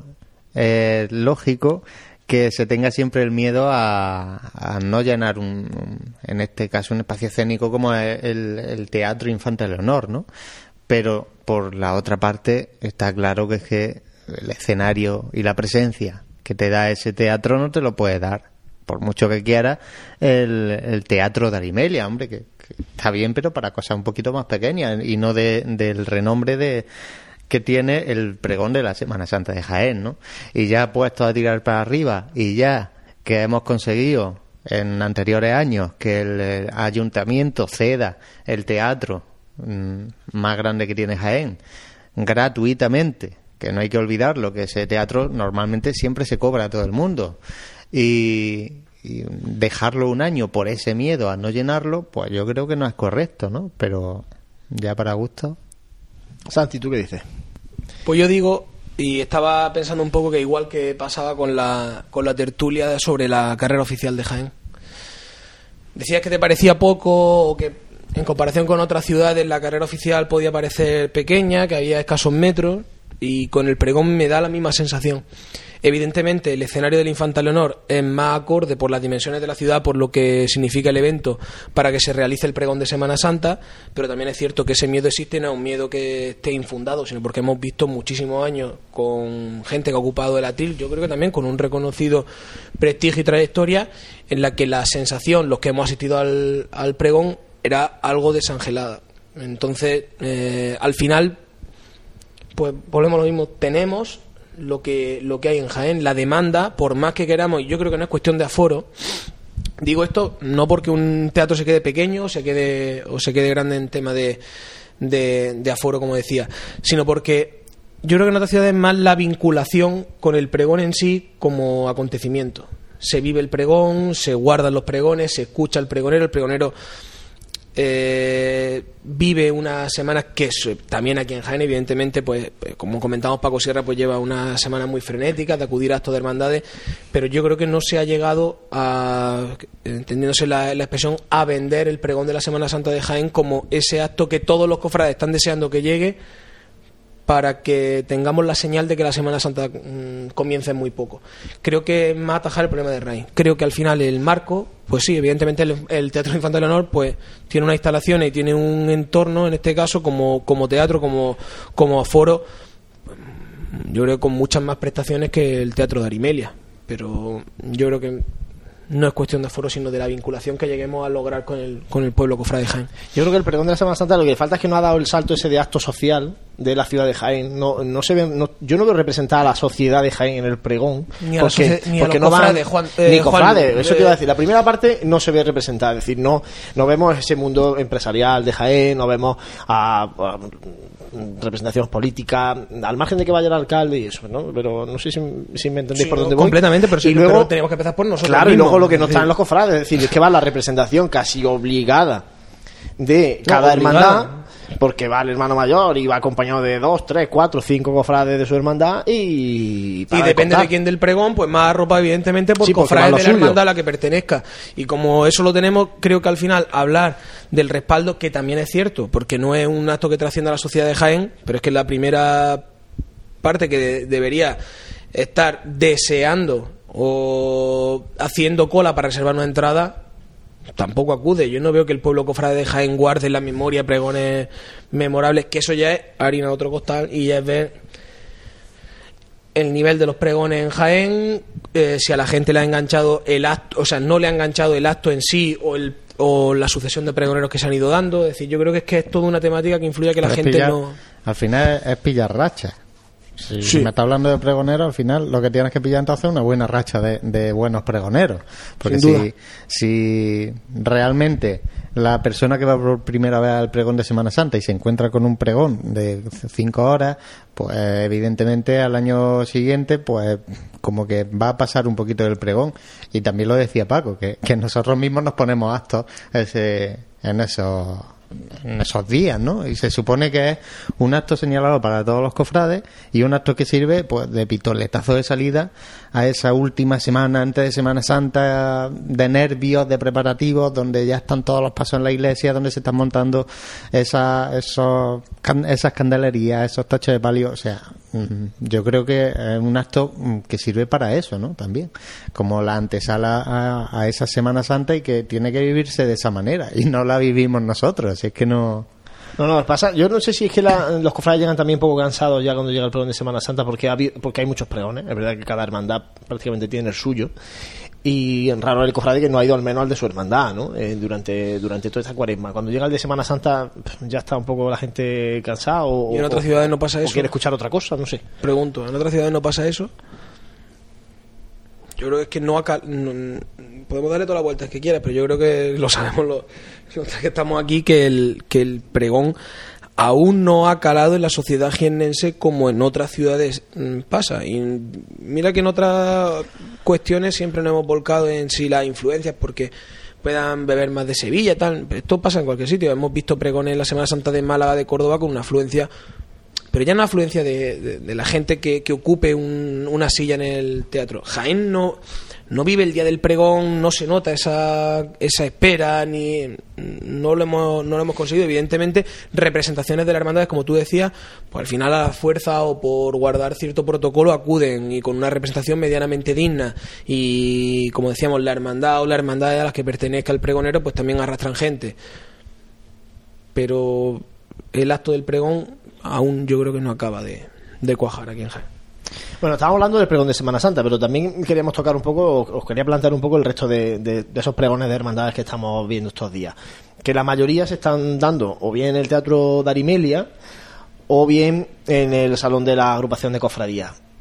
Y aquí os planteo el- ese lugar, porque, mm, y hay que recordarle a la gente que en Jaén está prohibido poder dar pregón en los templos, aunque haya casos excepcionales, como por ejemplo el bueno la Buena Muerte tiene el pregón cruz de guía en, en la sacristía de la Santa Iglesia Catedral, o por ejemplo llama la atención que un grupo parroquial como el de la Sagrada Lanzada pues dé también el pregón, de hecho ha dado este año el pregón uno de sus fundadores en la parroquia de San Eufrasio. Pero bueno, salvo excepciones mm, de este tipo, eh, una hermandad no puede dar el pregón en, su capilla, que a lo mejor sería, no sé si os planteo lo más lógico siempre que se pueda, se pueda compa- compatibilizar con horario de culto o con incluso la capacidad de, esa capilla. Pero claro, es que luego llega un pregón en el salón de la agrupación de cofradías que por mucho que el pregonero quiera darle, sentimiento, pues es que allí sentimiento es que tienes que tener sentimiento muy dentro. Hombre, yo voy a defender siempre que el pregón se debe de dar en la casa de uno mismo. Mm, sea iglesia, sea capilla, sea una casa de hermandad enorme con un salón de actos enorme, pero por lo menos que sea tu casa.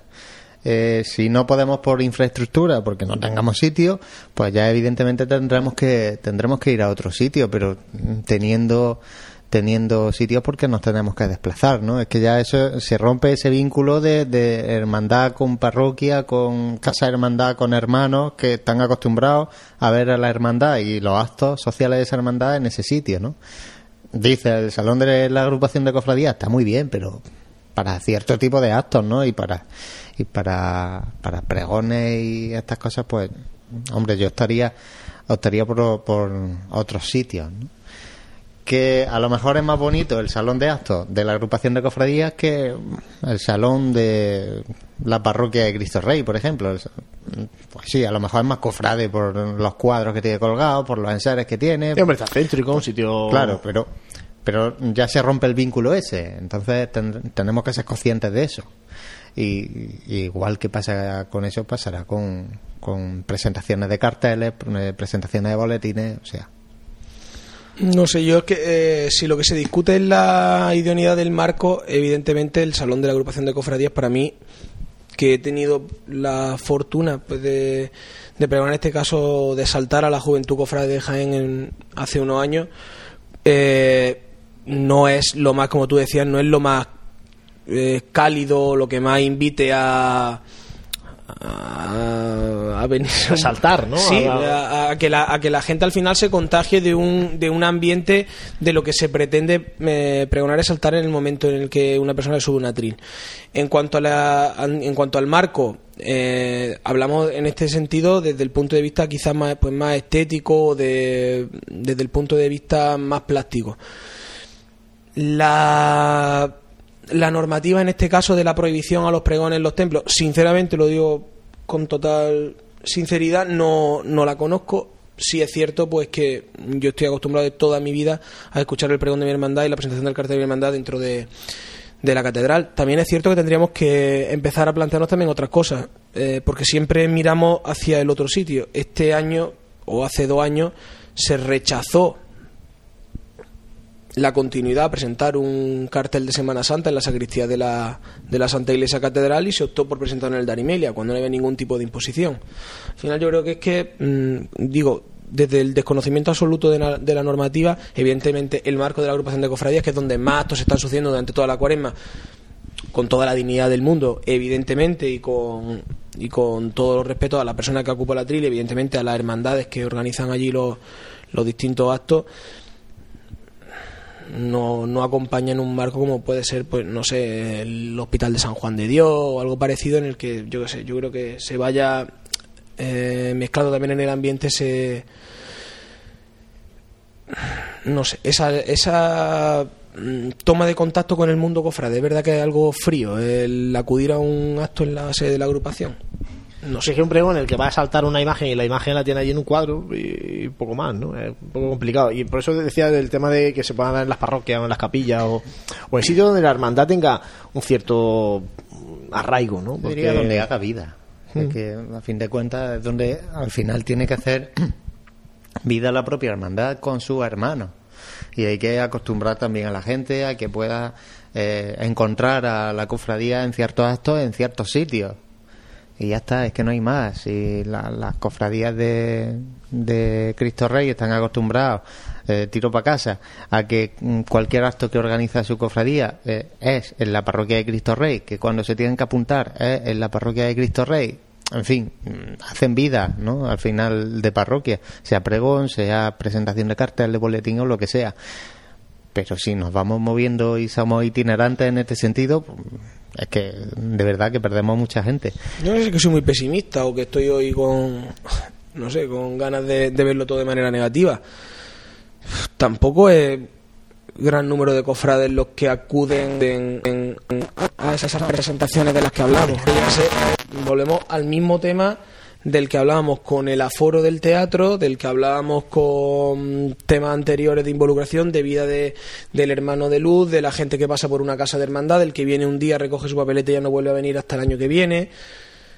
Yo es que creo que todo está muy relacionado, sinceramente. No sé por qué lo veo ahora mismo, no sé, quizá todo más negro de lo normal, pero tampoco creo que. Sí, eh, hay veces que el aforo es tan limitado que con poca expectación que se, que se levante se llena. Pero tampoco, sinceramente, poniéndole un poquito la mano en el pecho, son muchos los cofrades de la hermandad que acuden a presentaciones de de carteles o de o pregones de la hermandad o al final eso es más acto propio muy de la junta de gobierno y ha llegado o el que pasa por el boletín y lo recoge y se va, o por el cartel. Y sí, el cartel del boletín tiene un, matiz diferente porque hay mucha gente a recogerlo. Y el pregón tiene otro otro tinte más de. Es que es más familiar. De hermandad, de junta de gobierno y de lo que arrastre el propio pregonero. ¿no? Eh, os quería también sacar un tema a colación del tema del pregón porque mm, esta semana se ha celebrado el Día de la Mujer Trabajadora, el día 8 de marzo y todavía seguimos esperando la primera mujer pregonera de la Semana Santa de Jaén. Eh, no sé si vosotros veis que, que, haya por ahí nombres de mujeres en este mundo cofrade o, suena alguna que, que, puedan que puedan romper ese, ese hielo ¿no? y puedan ser la primera mujer pregonera porque bueno aquí seguimos viendo a hombres el año pasado Prudencia el anterior y, no llega una mujer pregonera si estamos en el 2016. Esto antes a lo mejor era más raro, pero hombre, ya, ¿no? Ahí había mujeres que han sido hermanas mayores, no sé. Tema difícil. Tema difícil, pero. ¿Y qué hace? No, no sé, porque es que no sé si es que no, no, se, no se le ocurre a la permanente de la agrupación o al pleno de la agrupación, no se le, no le vienen nombres de, de mujeres cofrades Jaén que vean a ellos capaces de, de poder proponerlas para pregonera o es que, Yo es que en, cuanto, no hay. en cuanto a eso, Mm, soy el primero que, las cofradías deberían de, eh, con un plazo previo, proponer a, proponer a, la, a la agrupación. Yo soy de esa idea. ¿Vale? Pero estamos hablando de un plazo previo bastante anterior a lo que sí en el mes de septiembre para que lo pueda todo aprobarse en octubre noviembre Yo, me, yo me imagino que estoy en la, en la agrupación y yo, obviamente no voy a conocer a todo el mundo ni, ni sé las capacidades de todo el mundo. Entonces mm, ¿por qué no las mismas cofradías, que son las que hacen vida y las que conocen a sus hermanos, saben realmente cada una de ellas, si ellas tuviesen que escoger a una persona para dar un pregón, ¿a quién escogerían, no? Pues igual para el pregón de la Semana Santa de Jaén. Y así disponer de una serie de nombres que sí que es verdad que, hay veces que han salido nombres en, de pregoneros a través de la agrupación de cofradía, del pleno, de quien sea, que dices, pero bueno, si es que antes de que dé el pregón este hombre, Mm, seguro que hay 40 haciendo cola que, lo puedan hacer mejor, ¿no? Son al final cosas subjetivas, son un poquito, bueno, que, que quién lo hace mejor, quién lo hace peor, pero bueno, si damos la oportunidad de ofertar nombre, una lista a elegir y, ya ver los pros y los contras de cada uno. Oye, pues este, pues yo que sé, es muy joven o este todavía no ha hecho méritos suficientes, no sé, se me ocurren un montón de tonterías, ¿no? Pero, pero sí, por lo menos tener un amplio abanico donde elegir. No que al final se recurre a los mismos cinco o seis nombres de siempre que puedan salir en ese momento dado o, que se le haya podido ocurrir a una persona, que de imaginación estamos todos limitados al final. No sé, creo al final también se está viendo una sucesión de como de reconocimiento a trayectoria a trayectorias cofrades. Que no digo que me parezca mal ni que me parezca injusto, quizás incluso desde el punto de vista de la justicia, pues puede ser que se merezca pregonar la Semana Santa de Jaén gente que haya estado vinculado durante mucho tiempo y que haya trabajado mucho por la Semana Santa de Jaén. Ahora, el tema del atractivo del pregonero, lo decía José, es tan subjetivo que a lo mejor una persona que a mí me interese mucho escuchar un pregón a ti no te interese nada y, al contrario. Y el tema de lo que comentabas de la una mujer pregonera y tal, yo es que como creo tampoco en esa eh, separación de, de, tener que distinguir si es pregonero o pregonera, la persona que tenga que darlo, pues que lo dé, sea hombre, sea mujer. No creo que tengamos que estar tampoco empecinados en buscar una mujer pregonera. digo que con esto también podemos caer en, oye, macho, que ya toca que, que lo dé alguien a ver quién es mujer y puede estar capacitado para Yo creo que la persona que esté, sea hombre o mujer, pues será la que, la que le toque. Es decir, creo que ni tendremos que caer en, la, en, esa, en esa obsesión. Y en cuanto a lo de la designación, pues yo creo que para gusto los colores, yo creo que quizás sea más de involucrarnos como acto, como decía, como acto de la ciudad, el pregón, independientemente de que luego nos guste más o nos guste menos, que acudir eh, dependiendo únicamente de quién se suba a una trila pregona. Es difícil porque es que hasta hace relativamente poco que la mujer no está en puestos destacables bueno, que no son destacables dentro de una cofradía. Sí, sí, sí. No ha llegado a ser. No, me refiero llegado- al tema de que se ha escuchado muchas veces, oye, poquito. eh, una mujer tal, no sé qué, que me parece Pues yo creo que ya- estupendo. yo creo que sí que ha llegado el momento. No, no, de- pero si de un año si por a lo mejor no es que haya llegado, o sea, a lo mejor es que tenía que haber llegado hace 20 Efectivamente, años. Digo yo que cuando hay- alguien se lo merezca, ha llegado el momento 20 de veces. forzarlo un poco, Santines. Yo hay, eh, por lo menos hay que un año decir, mira, vamos a, a- a poner cinco nombres de, de mujeres, Eso a pero cinco nombres de mujeres romper que el este año tiene, este tiene que- tenemos que buscar una mujer que la hay preparadas para y de hecho hay algunas que ya han dado pregones en, su- en sus hermandades, han dado pregones de gloria y, y yo creo que la hay, ¿no? Y hay que buscar ya eh, un poco para romper, porque es que claro, tú miras el listado de todos los pregoneros de Semana Santa de Jaén y es que eso que no, no, no parece ni una mujer y parece esto un poco Hay que- que, que está, ¿no? Un poco todavía Hay que así. romper el hielo y. Por eso digo que un Yo año creo yo creo que- que sí que hay que eh, forzarlo entre comillas en el sentido de decir, oye, vamos a proponernos este año desde la agrupación de cofradía, vamos a buscar a esa mujer que rompa el hielo y luego ya pues, mm, será- vendrá con más naturalidad, pero este año hay que planteárselo, un año hay que planteárselo en serio de que tiene que ser un- una mujer, Claro, eso es mi- pero esa es mi opinión. Para, para poder proponer eso, tienen que saber. Tienen que saber de antemano a quién pueden proponer. Y luego en Y- cuanto planteaba y el ya nombre, eh, planteaba Santi nombres de eh, más eh, ilustres o más famosos de Jaén No, no, digo que en puedan el- tener más cartel. Sí. Aquí ha habido intentos de eso y luego han salido regular, de gente con Pero- ilustres de Jaén, con grandísimos Sí, que cargos creo- y que luego han dado un pregón Falta el matiz muy así, muy así. que sean cofrades. Claro. Es que falta. es que, eso es fundamental. eso. Por muy ilustre que sea, si no eres cofrade, ¿qué, qué pregón de la Semana Santa va a dar? ¿no? Es que es un poco absurdo. Yo no podría dar un, un pregón de algo que no sé. Que Por no sé, digo que, no vivo. y muchas por- veces se ha querido forzar Por que muy yo, famoso pues, que desde- fuera. desde incluso alcaldes no que de- ha dicho no que sea el alcalde el que dé el pregón de Semana Santa o que sea el, el obispo que, que sea o que sea y, y luego pues el pregón ha sido un poco así Pues porque está forzado. Pues es que la la historia es que sean naturales, es que la persona que lo ocupe sea porque verdaderamente tiene el respaldo, primero, de quien lo tiene que designar en este caso, que recae sobre la agrupación de cofradías. No jugar también, pero pasa, eso pasa en el mundo cofrade, pasa también en la sociedad, es decir, no jugar al sectarismo de este pertenece a un bando y el otro pertenece a otro, por lo tanto, como este de otro bando, este no lo puede, no lo puede hacer. Y luego, en cuanto al reclamo, yo decía eso porque hablamos de que no, no se estaba logrando un, una- un aforo completo en los últimos años del pregón de Semana Santa y decía que hay, gente precisamente la que ha ocupado de un reconocido prestigio dentro de la Semana Santa de Jaén, que si aún así no lo hemos reconocido, no, no lo hemos, eh, no lo hemos entregado, pues no sé, es que el problema es eso, yo creo es que es la proyección que tenemos de nosotros mismos hacia los actos propios de aquí. y ahí, sobre todo a los actos a los actos que sean que son globales y que son de todos.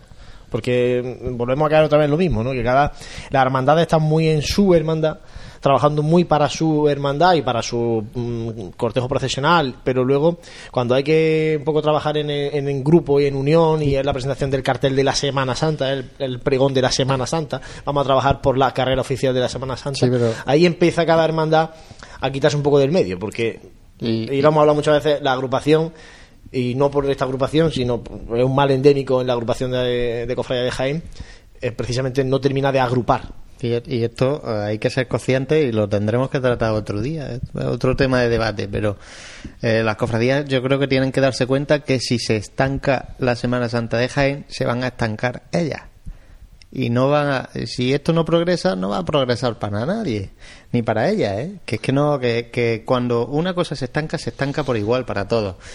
Por mucho que se quiera. Estábamos hablando, falta de hermano de luz. Hasta Paco lo ha dicho, de falta de hermano de luz en la cofradía de nuestro Padre Jesús. Ay, ¿Cuándo ibas tú a pensar eso? Falta, falta entre comillas, ¿no? Sí, pero ha Una bajado, ha bajado considerablemente. pero, pero que si esto se frena, se va a frenar para todas. Y si hay que eh, potenciarlo de alguna manera, habrá que hacer eh, En bloque, hay alguna, que pro- hay que potenciarlo en algún- bloque. una acción en conjunto para poder para poder avanzar en esto. Que la Semana Santa de Jaén siga creando, voy a decir la palabra que odia Santi, afición, pero afición cofrade, religiosa, y, que pueda esto tirar hacia adelante, que se conozca esa vida. Y si hay que, hay que remar conjuntamente, habrá que remar conjuntamente, ¿no? Precisamente ahora en que actos estamos como hablando esto, de... ¿eh? Me refiero. Claro, precisamente ahora que estamos hablando de este de, de la unión y de los actos que, que deben un poco involucrarnos a todos, a todas las hermandades, no a las hermandades, sino al cofrade de Jaén, sea de tal o cual, el próximo día 15 la presidenta de la Junta de Andalucía, Susana Díaz, recibe a los presidentes de las agrupaciones de los consejos de, hermandades de las capitales andaluzas y de Jerez de la Frontera. En estas reuniones que están haciendo los, presidentes periódicas, en este caso el día 15 lo recibe en Sevilla la presidenta de la Junta de Andalucía. Y, ahí es donde más de, manifiesto se pone el que Jaén o la Semana Santa de Jaén está ahí en, en, ese furgón más de cola si empezamos a vernos en la comparativa con el resto de Andalucía, ¿no? Y es cuando estamos juntos con todos los demás a falta de, precisamente de, de, eso, de unos días de la, de la Semana Santa. Pero es que también tendremos que ver nuestra Semana Santa como es. Que somos somos como somos ¿Con quién al final. Eh, para empezar tenemos que compararnos con alguien en caso de no, el segundo con quién nos tenemos que comparar con la gente que tenga poblaciones parecidas a las de Jaén con ciudades que sean capitales de, de, Estamos hablando de, son capitales de provincia claro pero es que yo creo que tampoco sería muy normal comparar una población como la de Jaén con la de Sevilla Córdoba Málaga no, pero sí con Almería, o no, o con Huelva. Tampoco, no sé, no sé, no, sé tampoco un, un, erudito en Semana Santa almeriense, sinceramente, pero no sé si tampoco Jaén le va muy a la zaga y más, creo que en absoluto, precisamente. No, pero por eso te digo que, ahí es donde eh, nos vemos y, de hecho el, presidente de la agrupación de cofradía lo plantea, ¿no? Cuando viene de una reunión con, el resto de los presidentes de los consejos empiezan a hablar de, la recaudación que hacen en, carrera oficial, de, la proyección social que tiene la Semana Santa en estas ciudades, ¿no? Y que aquí pues termina no termina de, conseguirse ese yo creo que la clave está en eso, que, una vez que se reme, se reme todo, o rememos todo en el mismo sentido, es cuestión de tiempo, haciendo, haciendo todo eso es cuestión de tiempo Cuestión de tiempo es que estamos hablando de años, años y años. Y es que si realmente pensamos que la cofradía que más arraigo tiene en nuestra capital es una cofradía de las más antiguas, pues creo que ahí tenemos la, respuesta. Nos comparamos con Sevilla y es que mira la fecha de antigüedad, la mayoría de las cofradías de Sevilla, ¿no? Eh, estamos realmente somos muy novatos en esto bueno, vamos a ver de, esta reunión mm, que, sale también. De, a margen de la foto de la presidenta de la Junta de Andalucía con los presidentes, no sé si saldrá alguna cuestión promocional, alguna cuestión económica de la que, bueno, la Semana Santa de Andalucía pues, se sienta un poco beneficiada. Ya veremos a ver. Salga lo que salga, bueno, eh, aunque sea abrir también un poco la mentalidad y conocer también eh, cómo funcionan también otras Semanas Santas, que es otra, otra de los temas que creo que es importante, porque mm, el único modo de crecer también es sabiendo lo que se hace fuera, eh, ya, no para copiarlo, ojo, sino para saber cómo se están haciendo las cosas, por qué una cofradía crece, por qué otra no, qué se hace en labores formativas, qué se hace en labores sociales. Eh, yo creo que son muchos de los temas que se pueden tomar ideas por ahí fuera mm, que se pueden aplicar a nuestra Semana Santa. Y una vez que cojamos de aquí y de allá pues, ciertas ideas que nos abran la mente y que no nos dejen cerrarnos como hemos estado en los últimos 20 años en la Semana Santa, que hemos estado encerrados en nosotros mismos y nosotros y nosotros, y cuando abrimos la mente, pues quizás es un poquito, es un poquito tarde, ¿no? Y cuando entre toda esta nueva generación de cofrades que, que, que ya está entrando, eh, pues vamos a ver esas ideas nuevas como arraigan también en la ciudad de Jaén, ¿no? Comparadas también en este caso con, con las diversas ciudades y capitales, en este caso de Andalucía. Bueno, vamos a ver qué, va saliendo de esta reunión y, todo eso lo comentaremos en el próximo programa, el próximo jueves, en el que tendremos un programa un poco especial porque ya lógicamente nos adentraremos en lo que va a ser la Semana Santa, le daremos algunas pinceladas de los principales estrenos, los cambios de itinerario, hablaremos de esa mm, gran exposición que va a haber. Yo, me parece, eso me parece una, una gran iniciativa por parte de la agrupación, haya conseguido involucrar a muchas hermandades para conseguir hacer realidad una exposición que, son tres exposiciones en una, pero de eso hablaremos en el, en el próximo programa y en este caso, bueno, ha conseguido involucrar a la Diputación Provincial en este, en este proyecto, una exposición que va a estar, que va a ser otro atractivo más durante la Semana Santa, ¿no? Ya el, el jienense y el visitante no solamente va a poder disfrutar de las hermandades en la calle o de las exposiciones de paso, sino que además va a tener una oferta complementaria en torno también a las cofradías, en torno a, la religiosidad popular, muy interesante. Pues sí, todo lo que sea fomentar el, el, atractivo de la Semana Santa de Jaén, pues bienvenido sea, y desde las administraciones, pues más todavía. Bueno, pues eso hablaremos el próximo jueves, compañeros. Eh, cerramos aquí este programa de Radio Pasión en Jaén, que se cierra entre comillas porque tiene la continuidad en el pregón de la Semana Santa, como comentábamos. Eh, este próximo domingo estaremos allí al menos grabándolo. No sé si podremos emitirlo en directo, pero al menos grabándolo para posteriormente emitirlo y, que quede para siempre a través de pasionegen.com, a través de nuestra aplicación para dispositivos móviles, que pueda escucharlo, bueno, el cofrade que no pueda el domingo asistir al Teatro Infante Leonor, pues después tranquilamente durante la semana de pasión, previa a la Semana Santa, pues pueda, al menos a ratos, ¿no? ir escuchando el pregón de, Paco Sierra. Y que siga creciendo ese archivo de audio que estamos montando poco a poco, que, parece que no, pero si, te pones a, si te pones a contarlo, ya sería...